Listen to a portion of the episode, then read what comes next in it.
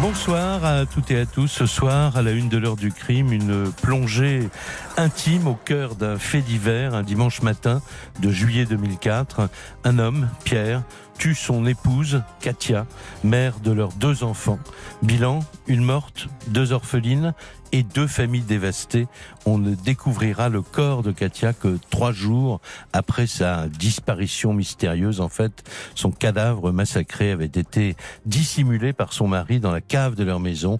Euh, il sera retrouvé par les policiers dans un sac de chantier. Pour tout le monde, c'est un fait divers dramatique, comme il s'en produit malheureusement euh, des dizaines, voire peut-être des centaines chaque année en France. Mais pour les proches de la victime et pour la famille du meurtrier, on ne peut pas appeler cela un fait divers. Comment nommer ce qui vient de se passer? Comment surmonter une situation qu'on n'avait jamais imaginée? Les enquêteurs, la police scientifique, les interrogatoires, puis plus tard la prison. La prison où se trouve quelqu'un qui a avoué son crime, mais qu'on n'arrive pas à imaginer en meurtrier. Johan Rigolo, mon invité, raconte les coulisses de cette affaire telle qu'elle a été vécue par les deux familles, celle de la victime, dont les parents considéraient l'assassin comme leur propre fils, et celle de sa propre famille, celle de Pierre, son cousin, le fils de sa tante, la sœur de sa mère. Elle en a fait un récit bouleversant qui sera publié dans quelques jours aux éditions des Équateurs et vous en avez ce soir la primeur sur RTL. 20h, 21h. Jacques Pradel sur RTL. L'heure du crime. Et bonsoir à toutes et à tous. Très heureux de vous retrouver pour une nouvelle édition de l'heure du crime. C'est une émission qui, comme chaque soir, a été préparée par Justine Vignot avec euh, Émilien Vinet. C'est Romain Vacossin qui est à la réalisation technique de cette heure du crime consacrée à ce que l'on pourrait appeler l'autopsie d'un fait divers. Un fait divers vécu de l'intérieur par euh, les familles, la famille de la victime, bien sûr, mais aussi la famille de l'assassin. Mon invité s'appelle Johan Rigoulot. Bonsoir. Bonsoir. Merci d'avoir accepté notre invitation. Vous êtes euh, scénariste, euh, romancière, productrice de, de cinéma et vous publiez le 20 mars prochain, donc euh, dans quelques jours, votre livre Un dimanche matin. C'est le titre que vous avez donné à ce récit. Euh, un livre qui sera publié aux éditions de l'Équateur. Euh, et vous dites dès les premières lignes de ce livre, d'abord que vous avez quand même réfléchi longtemps avant Mm. de, de prendre la parole, que vous avez averti d'ailleurs euh, le Pierre, donc Ouais. voilà l'homme qui a tué Le. Katia, le meurtrier. Vous l'avez averti que vous alliez raconter cette histoire et il vous a dit, la phrase m'a frappé, ça m'aidera peut-être, à- Ça peut m'aider à comprendre. ça peut m'aider à comprendre. Été très surprise par cette réaction. Ouais. Parce que je l'avais prévenu, je, je l'ai prévenu ce jour-là, c'était pas. euh, je peux pas l'appeler. Donc c'est lui, euh, je devais attendre son, son appel. Parce qu'il était en prison. Il est en prison, il est incarcéré depuis 15 oui. ans. Euh, j'avais commencé à écrire ce livre et, euh, et de toute manière j'avais décidé de le de mener à bien euh, avec ou sans son accord, mais je voulais l'en avertir. Oui. Et, et j'ai été très surprise parce que il a, il m'a juste dit c'est bien. C'était ça sa première réaction. Ouais. été, euh, euh, c'est bien. C'est, enfin, le coup de fil est tombé de manière un peu inattendue. Euh, il m'a appelé, j'ai pris l'appel, j'étais dans la rue et euh, il m'a dit c'est bien. ça peut m'aider à comprendre. Ça a été ses premiers mots.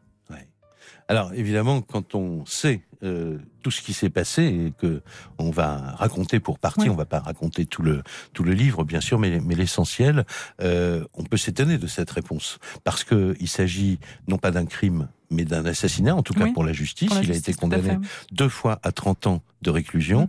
Euh, et puis le deuxième, le procès en appel a été cassé. Mm. Euh, la Cour de cassation lui a permis d'obtenir un troisième procès. Mm. Et au cours de ce troisième procès, il a été condamné à 25 ans euh, de réclusion. Mais la Cour a conservé cette notion d'assassinat, c'est-à-dire de crime avec préméditation. Alors, on va reparler de tout ça, mais d'abord parlons de vous. Vous, vous êtes scénariste, romancière, vous êtes habitué à, à la fiction. Vous êtes comme tout le monde, vous lisez le journal, vous écoutez la radio, vous regardez la télévision.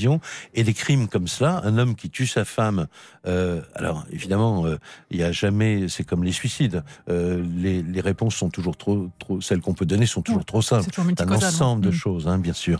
Mais comment vous, vous, le dites dans, dans votre livre, un jour, on vous dit, Pierre a tué Katia, quoi. C'est vraiment une déflagration.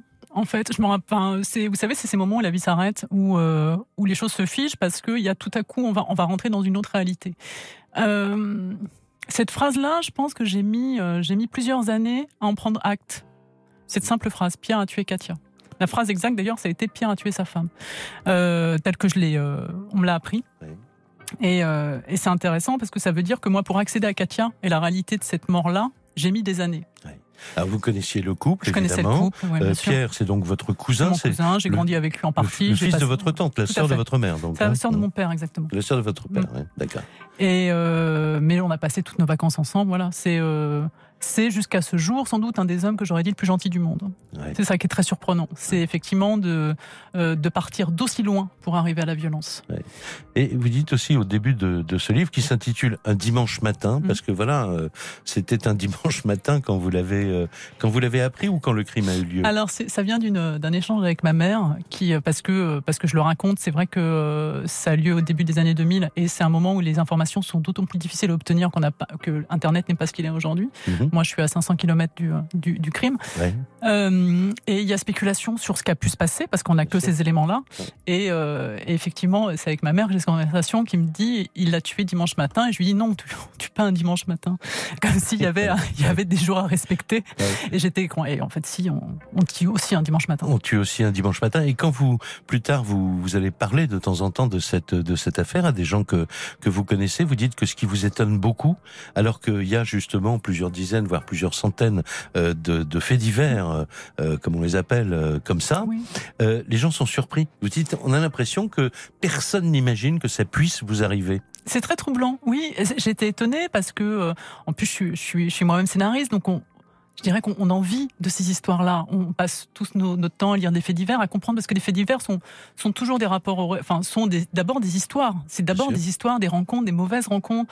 Euh, donc, euh, on, on- et, et puis je suis toujours surprise effectivement quand j'en parle, qu'on me dise, on, qu'on croit toujours que c'est une blague. Et, euh, et comme si il y avait une espèce de vie parallèle où les faits divers arrivaient, mais que Voilà, ça pouvait pas tomber Pas dans la vraie vie. pas quoi, dans la fait. vraie vie, Ouais. voilà. Ouais. Et ça, c'est quelque chose que vous comprenez mieux maintenant, parce que, en, en fait, d'une certaine manière, c'est ce qui vous est arrivé.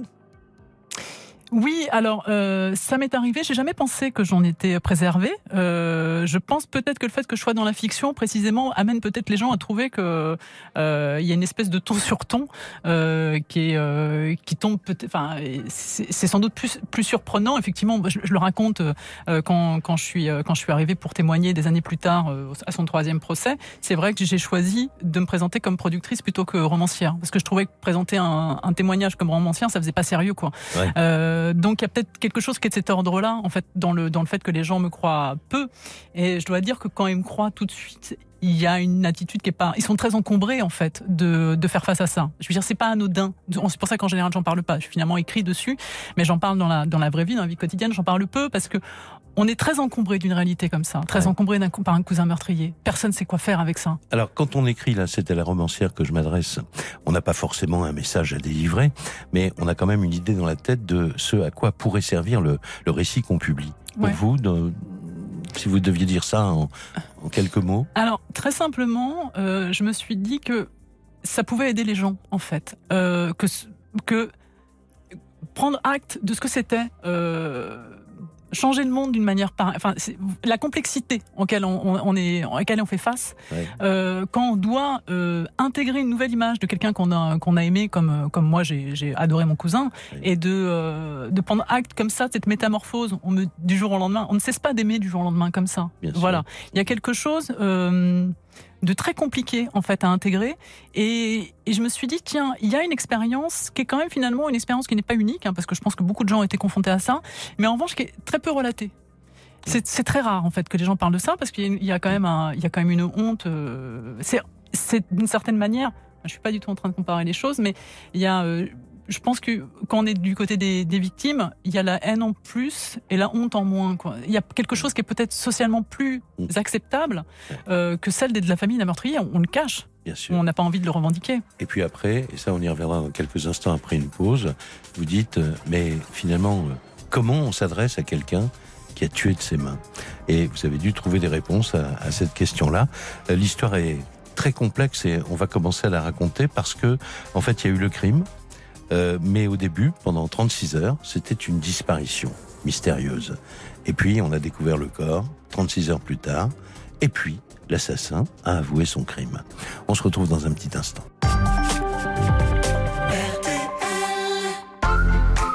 Attends, attends. Si je veux profiter de cette offre, il faut que je prenne ce téléphone. Mais avant, je dois souscrire à l'offre promo sur ce forfait. Et ça, c'est seulement si j'ai déjà pu bénéficier de la première offre sur Internet. Bah, en fait, non, j'ai rien compris. T'as besoin de se compliquer la vie? À la Poste Mobile, vous avez deux mois offerts sur tout, absolument tous les forfaits mobiles et aussi sur la box pour toute nouvelle souscription avant le 14 avril. C'est tellement simple avec la Poste Mobile, opérateur de téléphonie mobile et box. Offert sur les troisième et quatrième factures réservées aux particuliers avec portabilité du numéro pour les forfaits mobiles, voire conditions bureau de poste.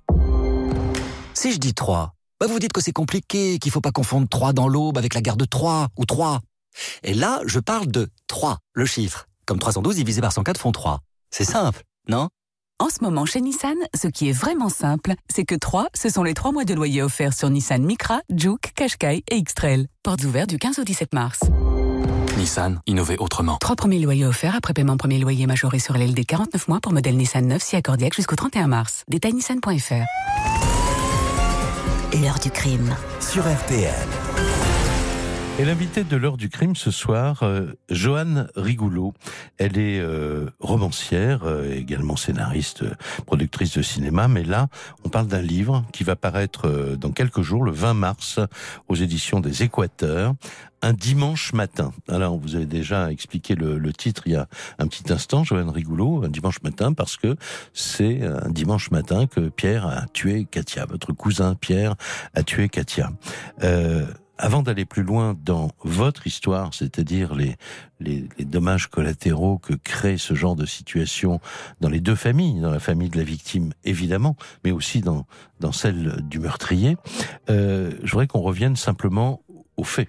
Là, on va revenir à le, le classique, si j'ose dire, du fait divers, c'est-à-dire euh, ça se passe en juillet 2004, euh, ça se passe dans une famille euh, bien sous tout rapport, qui apparemment est une famille comme les comme les autres, un homme, une femme, deux enfants, des gens qui s'aiment, qui ont une vie sociale, et vous les connaissez bien puisque voilà, c'est c'est la famille, quoi. C'est la famille, hein, bon. et puis il va y avoir cette disparition. Donc au départ, vous, n'êtes pas au courant de tout non. ça. Euh, mais il se trouve que voilà, Katia a disparu. Et au bout de 36 heures, la, la police qui fait son travail va venir euh, perquisitionner la maison euh, de, de, la victime et, et, de son époux qui dont, dont l'attitude d'ailleurs sera certainement un élément, une charge supplémentaire pour lui plus Tout tard, fait, hein, au moment du procès et même pendant l'instruction. Et puis là, euh, les policiers découvrent dans un sac de chantier, à la cave, mal dissimulé finalement, le corps de, de cette femme. Quand est-ce que Pierre dit c'est moi qui l'ai tué? Je crois qu'il l'a, il l'a avoué dans la foulée. Parce qu'il a joué l'étonnement euh, au moment de la découverte. Il a participé aux recherches il a avant, Oui, oui, tout à fait. Il a participé aux recherches euh, euh, avec ses beaux-parents. Euh, leur indiquant des fausses pistes, leur indiquant euh, voilà et euh, après la question s'est beaucoup posée de savoir si c'était un état de, de, déni absolu de ce qui s'était passé, on va dire dissociation, ou si c'était au contraire simplement de la dissimulation et, et de la perversité. Et de la perversité. Ouais, bien sûr. Il y, a y, a vraiment eu débat tout au long des trois procès là-dessus, mais toujours est-il qu'effectivement il, il, a menti, qu'il les a, euh, qu'il les a accompagnés dans leur recherche jusqu'à ce qu'il y ait une confrontation au cadavre en réalité. Ouais. Et euh, il a fait mine de s'étonner quand on a trouvé le cadavre et euh, avant d'avouer les, d'avouer les faits, il l'a avoué dans la foulée. Ouais. avec cette phrase assez étonnante qui a été j'assumerai mes responsabilités. Ouais. C'est ce qu'on vous dit au téléphone. Hein. Tout à fait. Il, a dit qu'il assumerait ses responsabilités. Il a dit qu'il a, a, tué sa femme, il dit qu'il assumera ses responsabilités. On, on, va venir à la question du mobile tout à l'heure, mais d'abord, on, on, est toujours dans l'affaire criminelle. Il y a l'autopsie, évidemment, mmh. il y a la scène de crime. Mmh. Euh, ça s'est passé dans, dans cette, dans, dans cette, cette cave, dans mmh. cette maison, et dans cette cave, et euh, c'est un massacre. Oui c'est-à-dire que c'est quelque chose d'une violence extrême. Euh, elle a été tuée à la suite de coups euh, portés par une violent. barre de fer, avec après euh, d'autres d'autres éléments. Une... C'est extrêmement violent. C'est une violence qui est déroutante quand on connaît la personne que j'ai connue. Mm. Voilà. C'est donc, euh, je pense que même pour accéder, il faut, euh, il faut avoir euh, lu ça pour comprendre qu'il y a quelque chose qui dysfonctionne en fait véritablement. C'est-à-dire que on, on a tous dans ces cas-là envie de croire à, à ce que j'appelle la mort par malentendu. Ouais. On pourrait dire la mort par accident. Et quand on est confronté à un On déferlement se- de on se violence, bouscule, quelqu'un Voilà. tombe, et puis voilà. c'est souvent ce qu'on me dit d'ailleurs Mm. quand je parle de, de mon cousin, de mon cousin meurtrier. ouais. C'est euh, mais euh, c'était un accident. On essaye toujours de me dire mais c'était sans doute un accident. Et non, enfin je veux dire quand, quand on est face à un, à un meurtre euh, aussi aussi aussi violent, on n'est pas face à un accident. On est face à une à une mort avec intention de donner la mort. En tout cas au moment où les, les coups sont donnés. Ils sont donnés, absolument. Donc ça fait partie effectivement de ce qui a été très euh, très ébranlant en fait dans cette histoire. Qu'est-ce que vous faites, vous, quand vous avez ce coup de fil Vous êtes euh, très loin de, de là où ça Ouais. se passe. Euh, vous, vous, vous allez tout de suite sur place, euh, retrouver votre famille Quand- Non, parce qu'en fait, il y a quelque chose de. de on, on a du mal à avoir les informations. Il faut. Il faut accepter ce nouveau monde qui s'ouvre, qui est euh, un endroit où on va avoir les informations en goutte à goutte. Là, vous parlez par exemple de l'autopsie. Moi, l'autopsie, j'ai peut-être euh, eu accès six ans plus tard, en fait. D'accord. Mais Parce vous que- saviez quand même Non. le- l'extrême. Non, vous ne saviez pas. jusqu'au jour du procès, j'ai pas su le détail des violences parce que Ouais, je pense que j'ai pas eu envie de le savoir. Ouais, ouais. Et puis, euh, et puis, euh, alors d'autres gens de ma famille qui ont accepté. Moi, j'ai pas, j'ai pas euh, assisté au premier procès. J'ai pas pu y aller euh, parce que j'étais pas, euh, j'ai pas, j'ai pas pu aller à ce procès-là. Ouais. On euh, m'ont dit effectivement euh, avoir été extrêmement remué. J'ai senti que ça avait fait basculer quelque chose, mais personne n'a envie de raconter ça en fait. Personne n'a envie de, de rendre compte d'une violence Ouais, pareille. Bien Donc sûr. par exemple, je dis, je, je le raconte, ma tante a jamais pu dire ces mots-là, Ouais. les mots que vous venez de dire. Oui, mais en même temps, tout le monde est fasciné par le mystère du passage à l'acte. Euh, parce qu'on se dit, mais comment expliquer ça? Alors on cherche un mobile. Et, et quand est-ce que vous avez entendu parler du mobile Alors, les- Quand les on lui a posé cette question? Le mobile, j'en ai entendu parler très tôt. Mais, euh, mais il veut tellement, il a tellement pas de sens. Le mobile, c'est ça qui est troublant, puisque euh, bon, Pour des dit- coussins. C'est des coussins. Il s'agit de coussins, oui. Il s'agit de coussins, coussins. de coussins à jeter. Et euh, donc, c'est des coussins qui ont une histoire.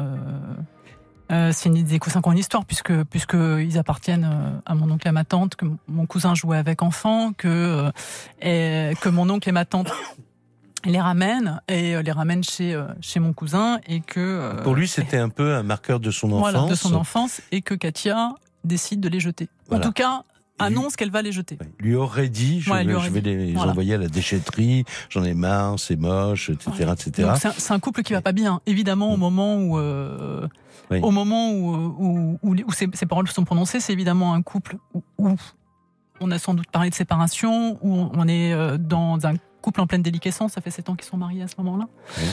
Et euh, et donc cette phrase est annoncée et visiblement elle euh, elle fait exploser quelque chose chez mon cousin Mhm. qui n'a quasiment, enfin, par la suite, on verra quand même qu'il y a eu un, un premier coup qui a été euh, porté euh, un mois auparavant, deux mois auparavant. Mhm. Donc il y a eu, un- mais mais un coup, un coup qui, qui euh, Katia aurait, aurait menacé de porter plainte à ce moment-là. Euh, mais c'est des choses dont moi j'entends parler qu'à posteriori. Oui, bien sûr, c'est quand on essaie de Ouais. vous avez Mm. besoin de donner une cohérence à l'histoire, Mm. donc vous allez euh, euh, chercher dans l'enfance de, de la jeunesse, l'enfance de, Ouais, de, Pierre, dans ouais. son personnage, dans ce qu'il est, dans ce qu'il a vécu. rien ne laisse supposer évidemment que ça va déboucher sur ce, ce drame. Et Katia, parce qu'on dit toujours qu'on parle toujours des, des auteurs, des meurtriers, Tout mais fait, moins oui. des victimes, elle, Alors elle, euh, c'est- vrai que cette question m'a- beaucoup préoccupée pendant toute l'écriture du, euh, du récit, mais c'est vrai que je dirais presque que c'est vraiment à l'endroit de son meurtre qu'on en parle le moins bien, parce que c'était euh, une femme tellement tellement vivante, précisément. que, que, que la réduire, j'ai pas eu envie de la, je pense j'ai pas eu envie de la réduire à ce statut de victime en fait. Oui. Déjà Mhm. parce que ça a été une combattante jusqu'à la fin et, euh, et que je pense que c'est là qu'on la raconte le moins en fait. C'est sans doute dans cette cave qu'on la raconte le moins. bien sûr. Et, euh, et voilà, je pense que sa vie, elle, elle peut être racontée par mille autres personnes, bien mieux que par moi à cet endroit-là. Moi, ce dont j'avais besoin de parler, c'était euh, de la trajectoire de Pierre et d'essayer de, de comprendre ce qui est certainement pas expliquer ou pardonner, Mhm. mais d'essayer de comprendre peut-être ce qu'on aurait pu faire pour empêcher ce geste, peut-être ce à côté de quoi on est passé, et en tout cas comment on peut en arriver à une violence démesurée alors que rien ne le laissait présager. Alors on va faire une pause euh, tout de suite, on se retrouve dans un tout petit instant.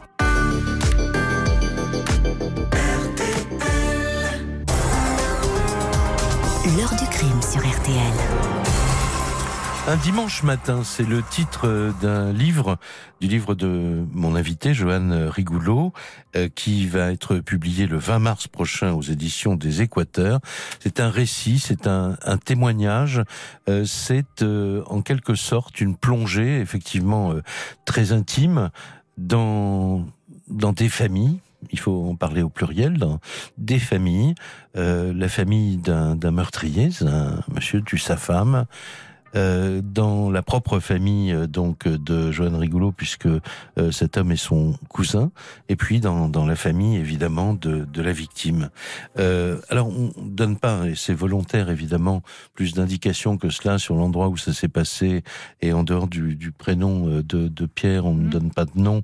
Euh, L'affaire s'est déroulée en 2004. Cet homme a été condamné euh, définitivement à 25 ans de prison il y a quelques années. On reviendra là-dessus parce que vous dites que c'est quand il a été condamné définitivement Ouais. à 25 ans qu'il a peut-être commencé à, à faire un certain Mm. travail dont on va parler dans un instant. Mais d'abord, euh, évidemment, on se, pro- on se projette toujours dans ce genre d'affaires. Il y a une affaire évidemment très connue euh, euh, qui a été et qui est toujours euh, suivie par euh, euh, toute l'opinion en, en France, c'est l'affaire de Alexia Daval, cette jeune femme partie euh, soi-disant faire un jogging. euh, sa disparition est signalée euh, aux autorités par euh, par son mari, euh, Jonathan Daval, et puis on va s'apercevoir euh, après coup, euh, il va finir par avouer euh, qu'il a euh, tué effectivement son épouse. Donc on est dans quelque chose qui est voilà à la fois proche et très éloigné parce que les histoires ne peuvent pas comme ça se, se se recouvrir et sont pas équivalentes bien sûr. Mais la peine, elle, elle est certainement équivalente. C'est-à-dire la peine, par exemple, du père de, la victime. Euh, on va écouter, c'est Jean-Pierre Fouillot, euh, le père d'Alexia Daval. Euh, D'abord, il y a cette incertitude, puis ensuite on trouve un cadavre carbonisé. Et le 1er novembre 2017, il y a les résultats de l'autopsie. Et là, on vient de confirmer que il s'agissait bien de, de sa fille. Écoutez son témoignage. Il s'exprime au micro RTL de Dimitri Ramelot. C'est une tragédie, c'est, ça n'a pas de mots. On tient le coup par rapport à toutes les affections qu'on nous porte, tous les témoignages, tous les. Mais c'est l'inacceptable qui est arrivé. C'est le drame le plus complet, commis par un monstre ou des monstres. C'est, tout ce qu'on peut en dire. Pour le moment, on est, on tient le choc parce que on est, on est assisté euh, par la famille. On peut être que positif par rapport à ça. Vous aviez encore l'espoir que ce ne soit pas elle? Ah oui, oui, oui. On avait une lueur d'espoir. Mais la lueur, elle s'est euh, effacée. Elle est... On l'a perdue, cette lueur. Comment on tient le choc? On est obligé de le tenir, le choc. On a encore euh, un travail devant nous, un travail pour elle, puis un travail euh, pour sa sœur, pour continuer à vivre tout simplement. Vous avez de la haine, de la tristesse, De envie de vengeance? De la haine, oui, envie de vengeance, euh, c'est un grand mot. Euh, on n'a pas le droit, mais la, la vengeance, c'est vrai que s'il était là, cette personne, si elle était là, euh, les réactions seraient... On ne peut pas en parler, il faudrait que ça se passe euh, au moment voulu. Vous êtes dans la sidération, là, vous commencez à réaliser ce qui se passe quand vous voyez toutes ces bougies? On, on réalise que les gens sont avec nous, qu'il y a une forte euh, mobilisation euh, de soutien, d'amour, de... On n'est pas seul. On parle beaucoup en famille. J'espère que ça va aller comme ça encore longtemps. C'est sidérant C'est sidérant, ça n'a pas de mots. C'est, c'est, On comprend pas c'est- on comprend pas. C'est, on revit toute la nuit, on revit ce qu'elle a pu vivre en espérant que La pauvre gamine, elle n'a pas souffert. Elle aurait pu aller faire son jogging jusqu'à l'endroit où on l'a Non, non, non, non, impossible, impossible. C'était trop loin. C'était trop loin. C'était pas son, c'était pas, du tout son, son trajet. Qu'est-ce que vous avez envie de dire éventuellement aux, personnes qui seraient impliquées dans Il y a, y a, rien à dire. C'est monstrueux. C'est des gens qui sont irresponsables. C'est c'est des gens qu'on voudrait voir vite derrière les barreaux, c'est tout. Il n'y a rien à leur dire, c'est des monstres. Et au moment où il prononce ces mots, euh, il faut se souvenir que ni Jean-Pierre Fouillot, euh, donc ni euh, son épouse Isabelle, ne soupçonnent Jonathan Daval, le mari de leur fille, d'être, d'avoir été l'auteur de, de, ce meurtre. Et pour parler de la famille. Mm. Il y a un parallèle étendu, on, étendu, on va dire, pour continuer le, le parallèle. Euh, je voudrais qu'on écoute la, la, tante, la tante d'Alexia, euh, qui euh, réagit elle aussi au micro de Dimitri Ramelot. pour elle, la trahison est totale. Comment il a pu? Est-ce que, voilà, on connaissait vraiment pas la personne, moi je pense. L'amour pour Alexia, oui, je pense qu'il en avait. Mais euh, après, euh, pour en arriver là, qu'est-ce qui s'est passé? Nous qui l'avons côtoyé euh, le samedi soir, que c'est arrivé qu'on cherchait, on était dans la maison avec lui, on était tous autour de lui. On n'a pas vu de griffure, on n'a rien vu. On s'en veut quelque part d'avoir laissé assassiner une jeune fille comme ça. On se dit mais pourquoi jamais personne n'a rien vu? Aujourd'hui, elle est plus là quand même. Va falloir faire continuer la vie sans elle. Vous imaginez pour sa sœur, pour tout le monde. Qu'est-ce que vous auriez pu voir selon vous? Bah, Si réellement il y avait des disputes, c'est pour ça qu'on dort pas, c'est pour ça que on s'imagine mais qu'est-ce qui a pu faire qu'on arrive à ça? Comment voulez-vous pas avoir de la haine? C'est pas quelqu'un d'humain, un humain réel correctement qui a sa tête ne peut pas faire ça. La terre s'est écroulée pour toute la famille. Il a fait Noël avec eux. La trahison est totale. Alors, euh, Joanne Rigoulot, pour, évidemment pour les parents de, Katia et, pour les parents de Pierre, euh, tout le monde a essayé de se dire, mais pourquoi on n'a rien vu euh, Tout le monde est tombé vraiment de, de haut, personne ne soupçonnait. Euh, Je pense que ça a dû être une trahison ah. épouvantable pour eux. Nous, une, on n'est même pas dans la trahison, on était dans quelque chose du, de l'ordre du choc. Et, et, puis, et puis c'est ce que je raconte euh, dans le livre. Euh, bizarre, de la difficulté euh, à prendre conscience, à accepter euh, ce changement de ce changement d'état, quoi, de passer de de, de, de, de l'image du cousin euh, totalement euh, adorable et bienveillant à celui d'un d'un meurtrier. Alors il n'est pas que ça, mais, euh, mais, il est ça, désormais. Le, le, procès auquel vous avez assisté, mmh. c'était le procès en, appel, euh, au cours duquel il a été euh, condamné une mmh. seconde fois à 30 ans de prison. Euh, comment comment il vous est apparu? Euh, Vous aviez euh, pu parler avec lui euh, avant, ah pendant son incarcération On, s'est parlé très tôt. Euh, alors, il faut savoir que les, les détenus n'ont pas droit euh, aux appels avant la, la, condamnation définitive. Donc, dans le cas de Pierre, comme il y a eu trois procès successifs, c'est venu très tardivement, c'est venu au bout de cinq ou six ans. Euh, donc la première fois que j'ai entendu sa voix, je dis c'est ça a été très. J'ai eu l'impression de parler à quelqu'un qui était sur Mars parce que tellement ça m'a surprise en fait d'entendre, de, de, pouvoir avoir ce contact téléphonique avec lui. Mais on s'est parlé, on s'est on s'est beaucoup écrit au tout début. Et puis, euh, et puis je suis allée le voir, je crois, au bout de deux ans. Euh, il fallait avoir des, enfin, le permis de l'obtention du permis de visite. Mhm. Ben, on va en parler de mm. cette de cette rencontre, de ce qu'il vous a dit, de son évolution. Euh, vous êtes allé au troisième procès également. on va parler de tout ça dans un tout petit instant.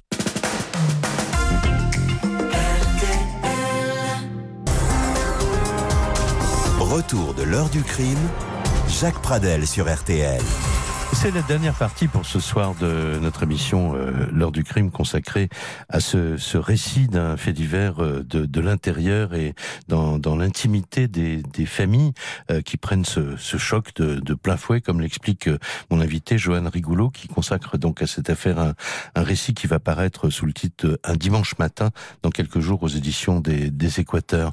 vous me disiez à l'instant, Johan Rigoulot, que vous allez finir par euh, voir. Vous êtes posé la question de savoir s'il fallait aller voir ou pas, euh, communiquer ou pas avec Pierre. Honnêtement, non. En fait, honnêtement, non. C'est ça d'ailleurs que j'interroge dans le, dans le livre, c'est que je pense que chacun pourrait avoir un parcours différent par rapport à ça, une position différente. Mais je, je ne me suis pas posé la question. Il y a euh, quelque chose de l'ordre de l'évidence, c'est-à-dire qu'on on n'arrête pas de désaimer quelqu'un du jour au lendemain. Euh, c'est l'image que j'utilise dans le livre. hein. C'est c'est, euh, comme un condamné à mort qui court. euh, Il y a ces images de condamné à mort qui, coûte- qui court avec la, la tête tranchée. Ouais. Il y a vraiment quelque chose qui est de l'ordre du, du lien, du lien familial, du lien euh, conçu pendant 30 ans avec euh, quelqu'un. Et, euh, et il faut du temps pour parvenir à interroger ça et à remettre en question des, des choses, à, à prendre acte du fait que cette personne n'est sans doute pas celle qu'on a cru qu'elle était. Et, euh, et moi, c'est vrai que je, je, je raconte ce, ce chemin en disant effectivement, ça a vraiment été euh, jusqu'au jusqu'à mon témoignage en cassation face aux interrogations des magistrats. Les magistrats sont pas à ce- à cet endroit-là par euh, par hasard, c'est-à-dire qu'ils ont vraiment une intime connaissance de ce qui peut se passer dans, dans, dans l'esprit humain. Et c'est vrai que j'ai été très sensible et extrêmement touchée euh, par. D'ailleurs, c'est pour ça que je termine euh, le livre avec, euh, avec ma rencontre avec l'avocat général euh, de ce procès. C'est des années plus tard. Parce que. par- parce que ils m'ont posé des questions qui ont été extrêmement éclairantes euh, sur l'affaire et sur mon rapport à l'affaire. Et je pense à des, des choses très simples comme comment expliquez-vous euh, le, le meurtre de votre, le geste de, vos, de votre cousin? Et j'ai répondu très immédiatement par la douleur. Et euh, ce à quoi on m'a répondu, oui, mais de la, de la douleur au meurtre, il y a, il y a, il y a un pas, Ouais. et je voudrais qu'on parle de ce pas. Et c'est vrai que euh, il faut, il faut savoir abdiquer en fait des choses, des explications trop simplistes. En fait, quand on est face à ça, on, on se trouve vraiment face à la complexité humaine dans ce qu'elle a de plus, euh, de plus profond. Et, euh, et ça ne s'apprend pas en quelques mois. Oui. Et lui, alors, dans, dans vos échanges, euh, il a compris ce qu'il avait fait euh, parce que pendant les trois procès, on a l'impression que euh, il n'en dit pas. Alors, moi, je pas grand chose sur. euh, J'en- parle. motivation, Je, ouais. je- je- on a l'impression, surtout comme c'est quelqu'un qui ne sait pas parler, qui ne sait Mhm. pas exprimer Ouais. euh, ses sentiments, Ouais. sans quoi il n'aurait sans doute pas tué. Enfin, je lui Ouais. souhaite. Vous, vous le dites, hein, vous dites Pierre. Je vais noter la phrase. Pierre n'aurait pas tué s'il avait appris à parler. Sans doute. Ouais. Ce que je me dis, il y a une, une incapacité à verbaliser ses émotions qui est, qui est- qui est patente.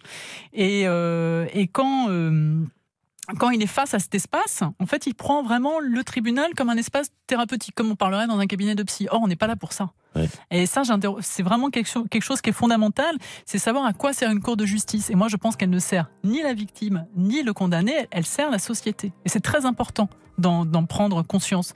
Euh, et c'est vraiment sa vertu. Je pense que les choses doivent se régler dans l'intimité. Ce qui se passe dans une cour de tribunal, c'est pour la protection des vulnérables, donc de ceux qui sont à l'extérieur, en fait, de la cour de justice, et pas ceux qui sont à l'intérieur, au final. Ouais. Et pour les parents de, de Katia, Je pense que c'est un, c'est une tragédie euh, qui n'en finit pas. C'est vraiment, ils eux, ils ont fait preuve d'une dignité absolument remarquable tout au long euh, de ces procès. Euh, je pense que c'est un, façon, ils vivent un drame en tant que tel, qui a été la, la perte d'un enfant, et, euh, et qui est un drame d'autant plus. deux orphelines. Voilà, euh, c'est vraiment c'est- dévastateur. Et, euh, et je pense qu'il y a vraiment quelque chose qui est d'autant plus violent qu'on est finalement volé de ce drame par, l- par le, le- la sphère publique, quoi. Voilà, donc c'est quelque chose, c'est un, un deuil qui est d'autant plus compliqué à faire. ouais. Et pour les parents de Pierre? Que vous Bah, il y a la aussi honte en plus. de sa Il y a, famille. il y a la de- honte en plus parce de- que dans ces cas-là, euh, l'empathie et les mains, les mains tendues sont très rares. Oui, mais eux, eux de leur côté, leur fils a tué, et en même temps, c'est leur fils. Quoi. Ouais, mais c'est pas quelque chose qui est facile à entendre, je trouve. C'est pas une réalité. Cette, euh, c'est pas. euh, vous trouverez très peu de littérature là-dessus sur cette euh, sur cette condition-là, parce que par définition, on, on fait comme si bah, cette honte devait être bue jusqu'au jusqu'à la dernière goutte, quoi. C'est-à-dire, enfin, je pense que moi j'ai été frappée, notamment quand j'ai quand je les ai appelés pour leur proposer de, de témoigner à ce procès, ils ont accepté avec une immédiateté qui m'a vraiment euh, laissé supposer la, la, supposer la, la solitude dans laquelle ils étaient depuis des années. Même si on est euh, présent, hein. on est présent parce que euh, ils sont pas. euh, ils sont pas eux, ils ne peuvent pas se porter, se porter la responsabilité des gestes de leur fils. Ouais. Le premier procès, il est en 2008, je crois. Euh, 2008, tout à fait. L'appel, c'est la même Ouais. année. Et après, il y a le troisième procès, il remonte à quoi?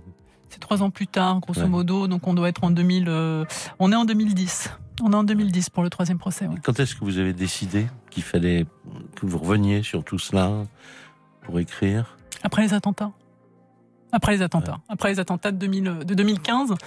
Euh, parce que il y a eu euh, à nouveau, enfin voilà, moi j'étais impacté comme, euh, comme beaucoup de gens à Paris. Oui. Et il y a eu euh, à nouveau l'irruption de la violence euh, dans nos vies. Et à nouveau l'irruption d'une violence euh, totalement inattendue et impossible à maîtriser. Alors le parallèle est, euh, est pas forcément évident comme ça, mais euh, je me suis dit que je me suis trouvé à nouveau. Alors moi, je crois pas du tout que ce qui euh, vous tue pas vous rend plus fort. Je pense qu'on sort très apeuré des épreuves. Et je me suis retrouvée euh, tellement démunie en fait face à ce déferlement de violence qu'il y avait eu autour de, de, de moi, comme tout à chacun, hein, Ouais, ouais, euh, que je me suis dit je pourrais jamais rentrer. euh, alors j'ai un peu du mal à faire le parallèle, mais dans la tête d'un terroriste. Je, et, mais je me dis il y a peut-être une forme de violence, cette violence qui a accablé une partie de ma vie. Je peux peut-être essayer. Peut-être qu'il est temps d'essayer de la comprendre. En fait.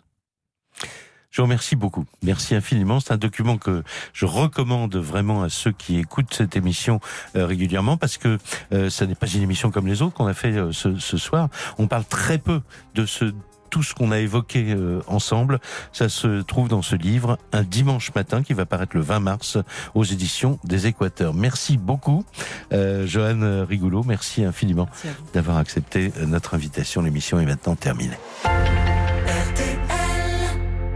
Et vous, qu'attendez-vous pour aller chez Renault? Dans la vie, il y a des moments à ne pas rater. Ce week-end, les Renault Days, c'est le bon moment pour bénéficier d'offres exceptionnelles. Comme Renault Scénic à partir de 219 euros par mois avec EasyPack, entretien et garantie inclus pendant 4 ans. 5 jours pour profiter de 4 ans de tranquillité, c'est le moment de se dépêcher.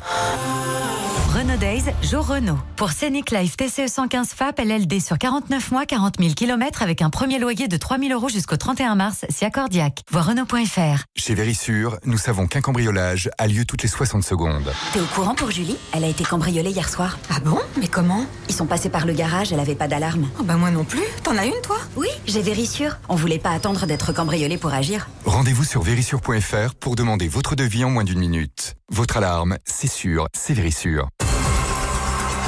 Voilà, je vous donne rendez-vous pour ma part demain pour une nouvelle édition de l'heure du crime. Faut être là à 20h euh, pour ne pas rater le début. Et maintenant, eh bien, nous passons l'antenne pour le foot à Eric Silvestro, Philippe Sansfourche et Bertrand Latour. C'est soir de Ligue des Champions ce soir sur Mm. RTL. Merci beaucoup, Jacques. On espère avoir plus de réussite qu'avec le Paris Saint-Germain la semaine dernière pour Lyon face à Barcelone.